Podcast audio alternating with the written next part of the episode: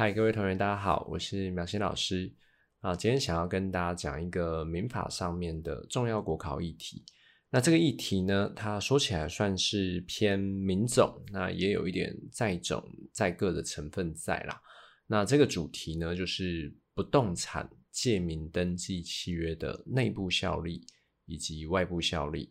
好，那我们一个一个来讲。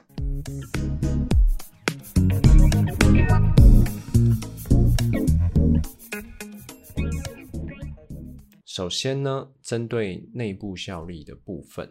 哦，就是内部效力呢，在过去呃法院实务的见解哦，就是认为借名登记契约它是一个呃类似于通谋虚伪表示的托法行为，哦，那所以在过去的实务见解，其实啊解读上呢是把它认定成是属于一种消极的信托啦，所以就是结论哦是把它认定成是无效的。可是这个是比较旧的实务见解，但其实目前主流最高法院的见解呢，是已经变更了这个这个呃的针对这个签名登记契约的定性哦。也就是签名登记契约呢，在目前实务见解之下呢，是认为啊，只要它的目的或者是内容啊没有违反强制禁止规定啊，或者是有违反公序良俗的情形，而且原因正当。在这样的前提之下，哦，依据契约自由原则，那这也是司法自治的一个内涵嘛。好，在契约自由原则之下呢，那它就会被认定成是有效的。那我们刚刚讲有一个呃，有一个重点是在于说原因正当。那什么叫做原因正当哦？啊，我们只能说，呃，过去实务的见解，其实这一块是认定上是比较宽松一点的。啊，譬如说曾经有看过例子，就像是啊，基于这种父母子女之间的情谊呀，或者是单纯为了节税，或者是回避土地的政策等等的哦，那这个其实都是属于一种原因正当啊。那同学如果是在考试上呢，看到了借名登记契约，如果他都已经在题目当中都已经描述到借名这两个字，或者是直接写出借名登记契约。基本上啊，啊，你内部效力上面是不太需要再去质疑它，也不太需要再做探讨啦。我觉得大部分是以有效为前提啊来做答题，哦，否则你后续也写不下去。那至于借名登记契约在近几年到底是哪个地方比较出问题啊？哦，那其实是针对外部效力的部分。那首先先用口头的方式哦描述一下借名登记契约的一个架构。借名登记契约呢，啊，顾名思义就是借人家的名字嘛，哦，借人家的名字，哦，所以就是那个被借名的那一个人哦，他就是所谓的人头嘛，对，他名字出借给人家，哦，那既然就是出借给人家，所以说那个人头呢，我们一般会称作为出名人，啊，出名人，那跟人家借名字的啊，那就叫做借名人，哦，那这个是。名词的定义啦，这个同学可以先知道哦。那所以其实以界面登记约来讲，你就可以去想哦，那个始作俑者是谁啊？哦，通常譬如啦，假如你今天你有一个房子哦，那你觉得会是朋友来主动跟你邀约说，哎，你房子登记在我名下好不好？这个很显然是不符合常情嘛，就不会有人就吃饱了吃饱没事在讲说啊，不然你你把房子登记在我名下，这个也太诡异了吧？哦，那通常啊，借名登记契约一定就是那个借名人，也就是他原本是所有权人的哦，他因为特定的需求哦，然后就希望把这个房产呢登记在别人的名下哦，那其实某程度啊，就是更直白一点哦，是多数的。也蛮多是有点是属于比较像是脱产的行为啦，哦，只是它经过包装嘛，哦，等到将来出事的时候，哦，就是假买卖变成说这是借名登记契约，好，那这可以先知道一下，就它的这个架构啊，还有它的借名登记契约为什么会产生哦，通常是呃，就原本的所有权人他有一些特殊的需求，节税还是想要脱产，哦，因此去成立借名登记契约，啊，但是我们这边要提醒哦，脱产这个是实物上呢。啊，常见的理由，好，可是，在考试上你不会看到这样的理由啦，不会有题目跟你讲说，哦，他是为了要脱产，哦，躲避债权人的查气，哦，去躲避债权人的追债，哦，所以因此去成立借名登记契约，因为这很显然就违背了我们刚刚前面的前提。我觉得内部效力呢，实务的见解是认为要有一个正当的原因，哦，脱产就是很显然就不是正当的原因嘛，好，所以这个考试跟现实的实务终究还是会有一个落差。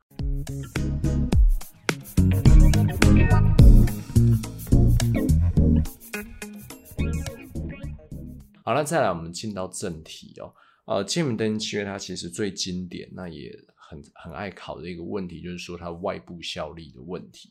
哦，那所谓的外部效力呢，当然就是借名人跟出名人以外的问题嘛。借名人跟出名人彼此之间，这个叫内部效力。好，那外部效力就一定是出名人这边。好，出名人哦，他今天已经登记在这个出名人的名下。那就出名人呢，擅自的又用自己的名义来去做处分，好，那这个其实就外部效力所要处理的。好，那看到了这样的例子当中，出名人违背了内部的借名登记契约啊，来去把它处分给第三人哦，诶，那这时候法律行为的效力如何？那当然，我们同学们学过民法的话，一定都知道哦。你今天在做我们讲这个处分这两个字哦，那其实它有狭义跟广义的。但你设想，你今天要把一个房产卖给第三人，或是转移转给第三人，那势必会先有一个债权行为，然后还有一个物权行为嘛。好，那债权行为，我们假设哈，无论是买卖啊，还是什么样其他的类型哦，好，那基本上债权行为有一个特性嘛，就是不以处分人有处分权为必要，哦，所以债权行为必然是有效的哦，只要他没有什么其他行为能力的瑕疵等等哦，原则上债权行为会是有效的。哦，所以外部效力在探讨的并不是债权行为，他在探讨的是什么？在探讨的是那个物权行为，也就是说，这个物权行为它到底是一个有权处分行为呢，啊，还是一个无权处分行为？好，那这个其实就是外部效力一个呃争论非常久的问题。哦，那这其实在过去呢？呃，学说实务见解有三说啦，哦，甚至这三说呢，在实务见解都有最高法院有援引过。好，那我们就一一来做说明。但是呢，我这边可以先告诉同学结论哦。呃，虽然有三说，这三说分别叫做无权处分说，然后折中说，还有有权处分说。哦，那折中当然就是有权跟无权的折中嘛。那我可以老实告诉同学呢，其实折中说这一说哦，你完全不知道，我认为也没关系，因为折中说完全就是一个呃，对于民法呢有一个错误的理解啦。哦，这个是可以，就你甚至折中说，老实讲啦，如果你民法没有学得很好，你直接看折中说，我还担心你会被污染哦。所以说啊，折中说，如果你真的不看，我觉得没关系，或者说你看完就看不懂，不知道他到底在写什么鬼。好，建议同学忘了他吧，好，让他过去。我们着重在无权处分说跟有权处分说的探讨。好，那我等下也会优先讲这两个。好，那如果时间不够的话，折中说我们不讲也没关系。好，那首先呢是无权处分说。好，无权处分说。啊，那其实无权处分说呢，就跟我们过去民法学到这种单纯的无权处分就是一样的嘛。那所谓无权处分，就是民法一一八条的解读嘛，就一一八条的适用，那就是得到原权利人，就得到真实所有权人的承认之前是效力未定的，好是效力未定的。诶，那在一一八，如果我们把出名人呢，把他擅自转让给第三人的这个。处分行为啊，把它解读成是一种无权处分，那后续的效果是什么？后续的效果，这时候无权处分，我们以前学到一定都会呃连带的学到这个公事公信原则跟善意取得的制度嘛。所以如果今天第三人是善意的时候，那法律效果就是可以治愈这个无权处分的瑕疵嘛。这时候运用到的法条是什么呢？啊，那这个同学马上想下，哎，是八零一九四八吗？哦不对嘛？八零一九四八是动产，我们题目一开始设计就是不动产的啊，这个借名登记外部效力理论嘛，所以不动产是七五九之一的第二项啊。结论就是，如果这个第三人是善意的，那他就可以善意取得嘛。诶，那如果第三人是恶意的时候，那当然无权处分的呃适用上面就没有办法去适用善意取得，因为他就恶意的嘛啊。所以恶意的话，那既然就是啊不适用善意取得，也就是他不受保护。好，所以无权处分说会跟你过去学到的这个无权处分的操作就一模一样，哦，一模一样。好，那你可能也会觉得说，哎，很直觉啊，确实啊，这个不是只是一个借名登记契约吗？啊，那这个出名人虽然登记在名下，可是人家没有要真的把所有权给你的意思啊。哎，乍听之下好像言之成理啦。所以说这一说确实啊，也是有这个一些学说上的支持者，而且其中这个最主要、最主要这个吴权主任说的，呃，其中一个很有名的教授呢，啊，现在在当大法官嘛，就张森林老师。好，那里面呢，其实还有几个理由啦。好，就是其实像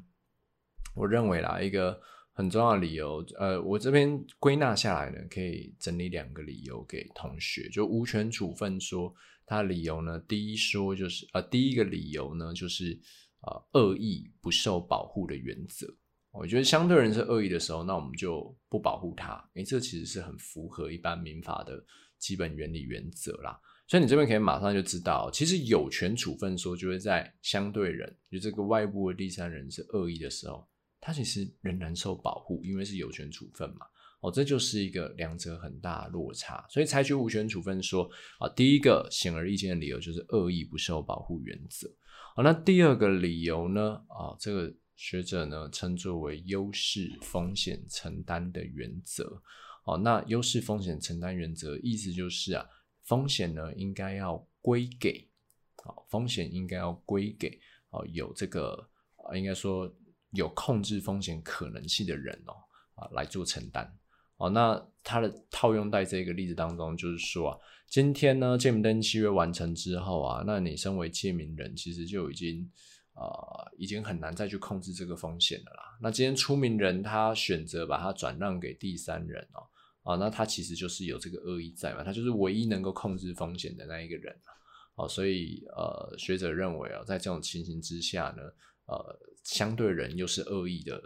相对人跟这个出名人都是恶意的这个情形之下呢，啊，不应该让一个呃被被这个蒙在鼓蒙蒙在鼓里，哎，是这样讲吗？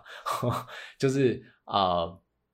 就是说，他没有参与到这个交易，而且他是不知情的状况下，然后我们却不保护他，哦，那这个其实就是呃无权处分说的第二个理由，就是所谓的优势风险承担的原则。好，那再来呃另外一说呢，也就是有权处分说。哦，有权处分说啊，这边同学一定要知道是它是目前实务的 一个算是一个最新然后确定的见解了。好，那这个其实虽然说最新，也不能讲最新，就是一零六年，哈，最高法院一零六年的第三次民庭会议的这个决议，啊，那最后的结论就是采取啊假说，也就是有权处分说，好，那有权处分说，那它的理由又是什么？哦，其实实务见解呢，它这个决议里面啊提到最重要的理由就是，简单讲就是五个字，叫做债之相对性。好，债之相对性。好，那债之相对性，它的意思就是说，哦，你今天只是一个债权债务的约定啊，那就只能够对抗债务人而已。好，那其实套到借名登记契约来讲了，借名登记契约就是一个债权契约嘛。那这债权契约成立于谁跟谁之间？也就是出名人跟借名人之间。哦，所以今天呢，你身为借名人啊，哦，你自己呢成立借名登记契约，然后你有把所有权移转登记给对方哦。哦，那你在事后呢？哎，看到这个出名人哦，哦，竟然违背你对你的承诺，把它处分给第三人，然后你再拿借名登记契约要来主张，来唧唧歪歪的，哎，那这时候，呃，实务见解跟你怎么说啊？哦，就会讲说啊，这个呢，借名登契约啊，只是你们内部的约定，这个约定只是一个债权的约定，没有办法对抗它的效力呢，是不及于第三人的。哦，所以纵使第三人是恶意，有没有影响？不受影响哦。那这个其实就是实务见解之所以采取有权处分说的一个最主要的理由。应该说，你去看决议啊，他也只有写这点理由了。那另外想要补充一个理由，就是学说所讲的这个吴崇洲老师呢，啊，他其实提到了一个采取有权处分说，我认为一个很好的理由在于哦，哦，他认为呢。有权处采取有权处分说，还有一个很大的效果啊，就是可以抑制人头文化的盛行。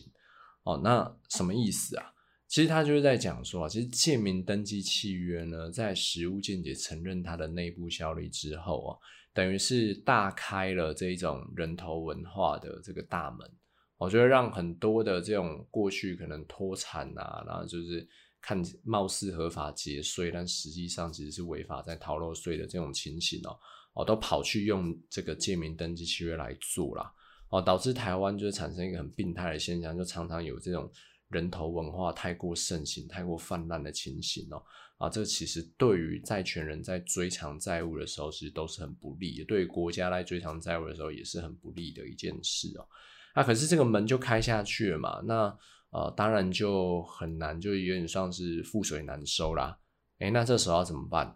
哦，那学说就讲到啊，在这种情形之下呢，其实如果我们在外部效力上面采取有权处分说，它就能够达到抑制人头文化盛行的这个效果。为什么？因为我们刚刚讲了，借名登记契约它的始作俑者是谁啊？是借名人嘛？就是他自己有一些奇奇怪怪的需求，才去拜托人家把他啊登记在其他人的名下，登记在出名人的名下。好，那如果今天我们这个实物上面呢，就是向大家说哦，我们之后借名登记区的外部效力全部采有权处分说，那这时候有一个人会紧张，那就是借名人嘛。借名人他会紧张，呃，因为他知道，假如他遗传给一个。啊，这个出名人哦，哦，他之后把他随便把他移转出去哦，哎，有权处分，不好意思，借名人拜拜哦，他要不回来哦，那这个当然就会让借名人因此比较恐惧，比较没有意愿啊去做出借名登记契约，所以这就会是比较偏向一种呃法价值衡量的一个层面啊。但总之，我认为这个理由也是一个呃可以让你去支持有权处分说一个。很重要的理由。好，那至于啊啊，最后一个我们刚刚说可以把它略过那个折中说啊，又是什么意思哦？啊，折中说啊，它的啊结论呢，其实跟无权处分说的结论是相同，只是在操作上有点奇怪哦。好，折中说呢，我们这边快速讲一下，折中说的意思就是呃，相对人是恶意的话，那就是采无权处分说啦。啊，如果相对人是善意的话，那就才有权处分说。哦，这个讲起来真的是很莫名其妙。为什么？哦，因为无权处分跟有权处分的认定，顾名思义就是以处分人哦，他有没有处分权嘛？对不对？啊，怎么会因为相对人是善意还恶意来决定这个处分人到底是有权处分还是无权处分？哦，这个是有一点。法学能力是相对这样，就是有一些基础的东西好像遗忘掉了哈，所以有点倒果为因呐。他把这个善意取得这个结论哦，把它回推说这变有权处分啊，其实不对哦。善意取得，它是在治愈无处分权的瑕疵，它不会因此就是无权处分就当然变有权处分，并不是这样，它只是效力上看起来像相同哦，所以其实折中说是可以不用理它的。好啦，那这就是这个关于不动产借名登契约啊，内部效力跟外部效力的这个一个简要的说明。那也希望呢，这个说明是对同学有点帮助的。好，那我们今天就到这边，那拜拜。